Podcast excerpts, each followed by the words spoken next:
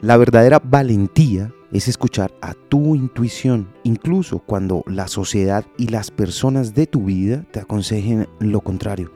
Muchos consejos provienen del miedo. La gente desea que te quedes con el rebaño y que seas normal.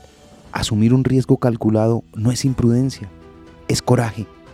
Nelson Mandela estuvo encarcelado 27 años porque se opuso al brutal régimen del apartheid en Sudáfrica 18 de esos años usó un balde como inodoro, un catre duro para dormir en una celda pequeña y una vez al año se le permitía recibir una visita durante 30 minutos. Fue un trato atroz cuyo fin era aislar y desmoralizar a los prisioneros. Pese a ello, Mandela se convirtió en una figura de dignidad dentro de la cárcel. Aunque lo privaron de muchas cosas, no dejó de encontrar maneras creativas de imponer su voluntad uno de sus compañeros en la cárcel, dijo que Mandela siempre hacía una declaración de principios. Si nos pedían, dijo, caminar rápido, él insistía en caminar despacio.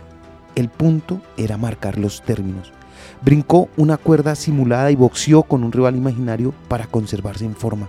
A diferencia de otros reclusos, mantuvo la cabeza en alto, los animaba en épocas difíciles y siempre preservó la confianza en sí mismo.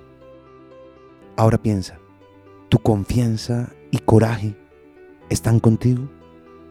Lo aprendí en la vida. Está en los libros. Soy Lewis Acuña, arroba libro al aire en Instagram.